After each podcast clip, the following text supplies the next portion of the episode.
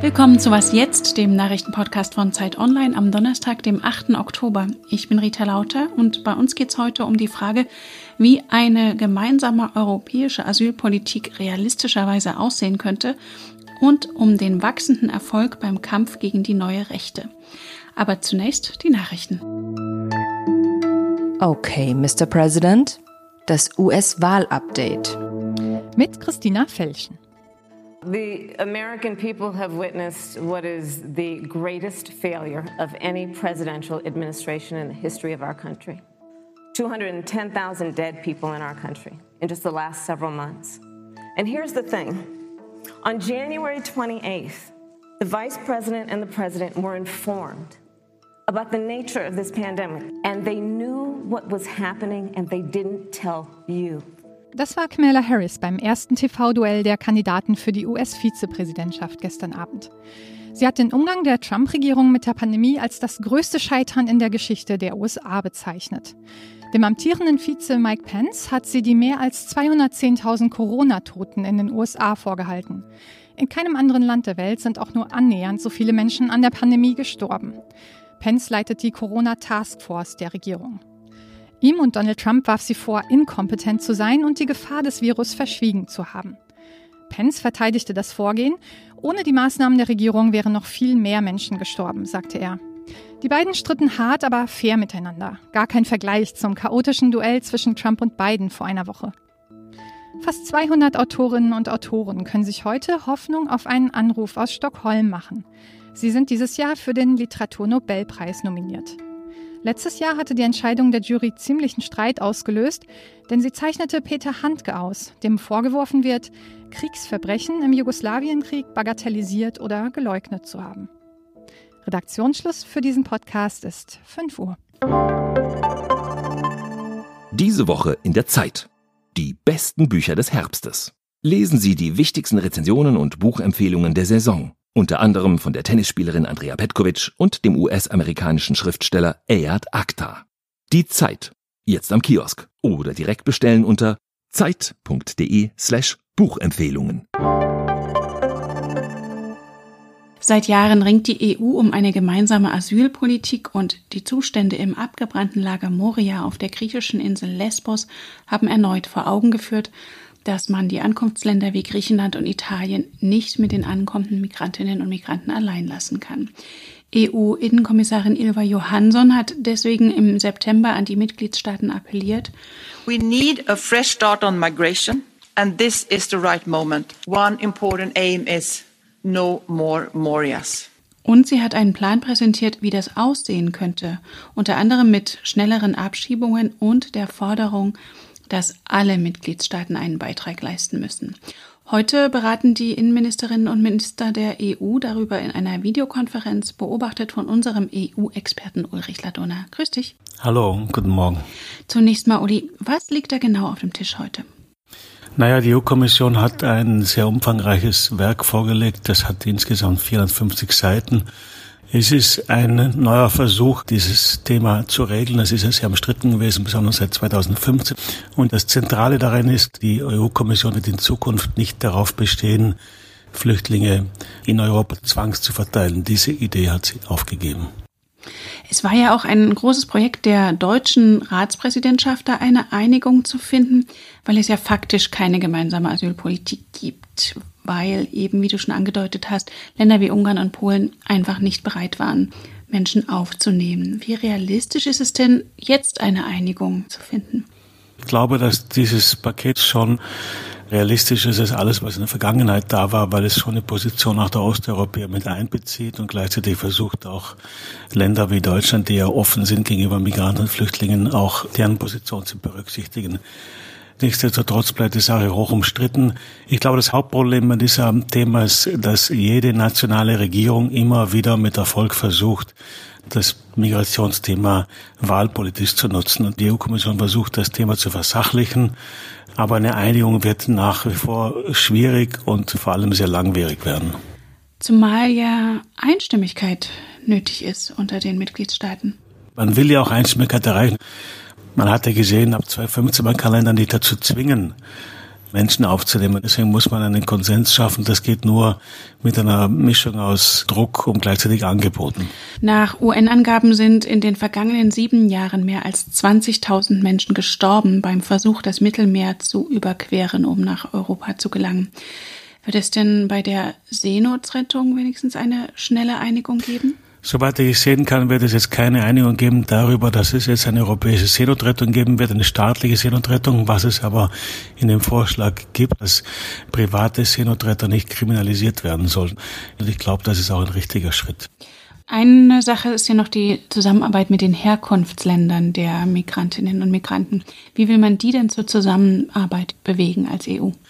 Kommissarin Ilva Johansen hat ja, glaube ich, richtigerweise herausgestellt, das Problem ist nicht Migration, sondern das Problem ist irreguläre Migration. Das Problem ist, dass viele Leute in Europa leben, die kein Bleiberecht haben.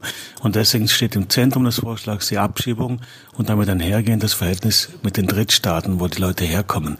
Da gibt es verschiedene Vorschläge, Mischung aus Druck und Angeboten. Auch hier versucht man jedenfalls mit einzelnen Herkunftsländern Abkommen zu schließen, um die Rückführung von Bürgern, die kein Bleiberecht haben, zu ermöglichen, aber gleichzeitig eben auch vielleicht über Visa, Studentenvisa, Arbeitsvisa Bürgern aus diesen Ländern ermöglichen, in Europa zu leben.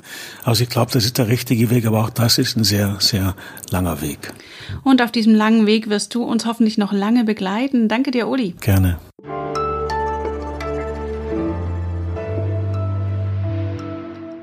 Und sonst so? Dass Masken manchmal nerven können, versteht man ja. Aber sie helfen nun mal dabei, Leben zu retten und sie sind gesetzlich vorgeschrieben. Doch das hat ein Hotel in Bamberg nicht davon abgehalten, ganz offensiv Werbung zu machen mit dem Satz, es sind auch Gäste ohne Mund-Nasenschutz willkommen.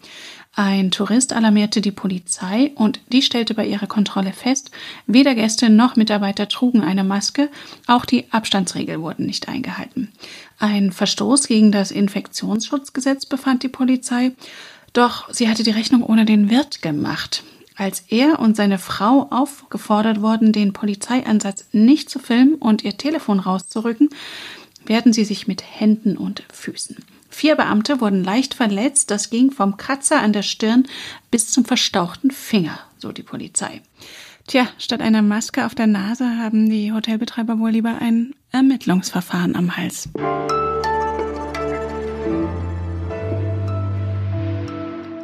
Verstörende Chats bei der Polizei, der Angriff auf einen jüdischen Studenten in Hamburg und der Terror in Hanau und genau vor einem Jahr in Halle. Antisemitismus, Rassismus und Rechtsextremismus sind in Deutschland entsetzlich präsent. Doch immer mehr Menschen und Organisationen stellen sich jetzt gegen rechts und mit einigem Erfolg, wie mein Zeitkollege Christian Fuchs herausgefunden hat. Er ist jetzt am Telefon. Hallo Christian. Hallo Rita. Christian, du schreibst nach dem Mord an dem Kasseler Politiker Walter Lübcke sei der Druck auf die neue Rechte erhöht worden. Wie denn genau? Zum einen, dass sich gesamtgesellschaftlich etwas verändert hat, also von kleinen Unternehmern, die nicht mehr an Rechte vermieten, zum Beispiel, bis große amerikanische oder chinesische Digitalkonzerne, die auf ihren Plattformen dieses Gedankengut nicht mehr dulden und bestimmte Kanäle geschlossen haben, von rechten Extremistinnen bis hin eben zu den Sicherheitsbehörden, die massiv angefangen haben, bestimmte Politikerinnen oder Aktivistinnen als extremistisch einzustufen und sie dann auch als Verdachtsfälle zu beobachten. Und was hat das für Folgen, wenn Führungsfiguren der Szene unter dem neuen Verfassungsschutzpräsidenten Thomas Haltenwang jetzt verstärkt beobachtet werden, zum Beispiel auch für die AfD? Ja, das hat erstmal zu einer großen Verunsicherung geführt in sehr vielen Organisationen, weil man natürlich nicht weiß, gibt es jetzt V-Leute unter unseren Mitgliedern, werden wir abgehört, unsere E-Mails mitgelesen? Und natürlich auch Angst um Zukunft, dass zum Beispiel jetzt Politikerinnen in Landtagen und im Bundestag die AfD verlassen haben, weil sie Beamte sind und dann Angst haben, wenn sie als extremistisch eingestuft werden, dann eben nicht zurückkommen können in ihren Polizeidienst oder als Lehrer in die Schule. Gibt es denn auch mehr Widerstand aus der Zivilgesellschaft gegen rechts? Also man muss sagen, den gibt es ja schon immer und der ist auch in bestimmten Teilen äh, Deutschlands auch sehr lautstark und groß. Dieser Protest, der ist nur durch die Beharrlichkeit seit ungefähr ein, zwei Jahren zu Erfolgen gekommen. Zum Beispiel, indem ein bürgerliches Bündnis in Halle an der Saale massiv gegen das Hauptquartier der identitären Bewegung demonstriert hat, immer wieder, führt es dazu, dass das Konzept in die Mitte der Gesellschaft vorzudringen gescheitert ist, der Identitären und dieses Haus dann eben in diesem Jahr geschlossen wurde zum Beispiel. Beispiel. Oder in Sachsen, in einem kleinen Ort, die Identitären ein neues Hauptquartier einrichten wollten in einem Schloss und dort eben die sehr wachsam waren, die Bürgerinnen und diesen Hauskauf dort verhindern konnten. Nochmal selbstkritisch gefragt, welche Rolle haben eigentlich wir Medien beim Aufstieg der neuen Rechte gespielt? Ja, das ist leider unrühmlich für mich und meine Kolleginnen in den Medien, denn ich glaube, rückblickend gesehen, dass wir, weil das Phänomen neu war und interessant war, wir die Wirkmächtigkeit dieser Gruppen und der Parteien massiv groß geschrieben haben. Dadurch allein, dass zum Beispiel Politikerinnen und Aktivistinnen der Szene ganz häufig in Talkshows eingeladen worden sind und immer wieder auch über das Thema, ihr einziges großes Thema, nämlich Migration, gesprochen wurde, was ihnen immer geholfen hat und wir auch viel zu häufig über das Stöckchen gesprungen sind und Provokationen, die gezielt verbreitet wurden, immer wieder groß weiter verbreitet haben. Das hat dazu geführt, dass sie als viel größer wahrgenommen worden sind, immer schon als Szene, als sie in Wirklichkeit je waren. Und dein ausführlicher Text findet sich in der neuen Zeit. Danke dir, Christian. Gern, ciao. Und das war's für heute Morgen mit Was jetzt. Heute Nachmittag sind wir wieder mit einem Update für Sie da. In der Zwischenzeit schreiben Sie uns gern an wasjetzt.zeit.de. Fürs Zuhören dankt Rita Lauter. Wenn Sie mögen, bis morgen.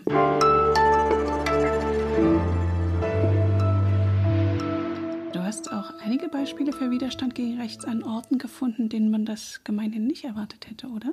Ja, zum Beispiel in Cottbus. Und da war der Protest vor allem sehr kreativ. Da gab es zum Beispiel Brownies gegen braunes Gedankengut, die das so verteilt wurden.